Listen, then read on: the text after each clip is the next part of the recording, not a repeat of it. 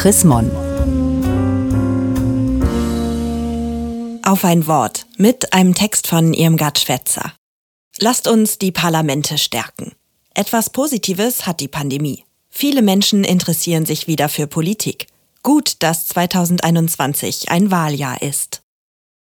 Seit einem Jahr leben wir im Krisenmodus und die Bundeskanzlerin und die 16 Ministerpräsidentinnen und Ministerpräsidenten treffen Entscheidungen mit großer Tragweite für unser persönliches Leben.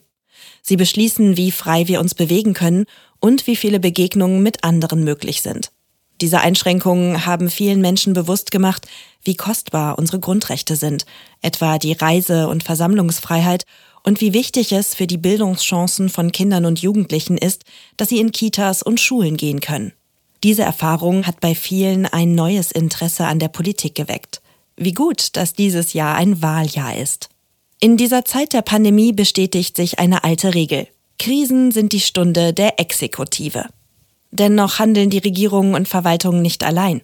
Die Parlamente müssen manchmal im Nachhinein alle Maßnahmen diskutieren und in vielen Fällen gesetzlich absichern. Die Gerichte werden angerufen und haben in den vergangenen Monaten immer wieder von der Exekutive getroffene Entscheidungen außer Kraft gesetzt. Etwa Einschränkungen des Demonstrationsrechts oder das Beherbergungsverbot. Die Institutionen der Demokratie funktionieren also auch in dieser Belastungssituation. Aber die Aufgabe der Parlamente endet hier nicht.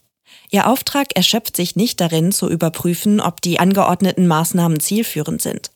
Sie müssen auch im Blick behalten, wer darunter am meisten leidet und wer davon profitiert, wie sich das soziale Gefüge in Deutschland und Europa verändert und was es für die wirtschaftliche Entwicklung bedeutet und, wenn nötig, müssen sie Änderungen anstoßen.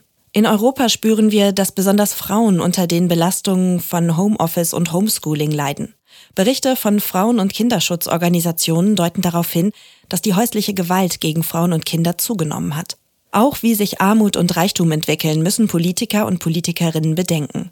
Anfang des Jahres hat eine Untersuchung der Entwicklungshilfeorganisation Oxfam festgestellt, dass weltweit Arme viel stärker unter der Corona-Pandemie leiden, während viele Reiche noch reicher geworden sind. Für die Zukunft ist das eine große Hypothek, denn es wird vermutlich viel länger dauern, bis die Ärmsten die Folgen von Corona überwinden können. Die Parlamente werden also auch nach der Pandemie viel zu tun haben, und wir alle müssen für starke, handlungsfähige Parlamente sorgen. Dazu haben wir in diesem Jahr viel Gelegenheit, bei zwei Kommunal- und sechs Landtagswahlen und der Bundestagswahl im September. Im Wahlkampf werden wir uns mit vielen unterschiedlichen Botschaften auseinandersetzen müssen.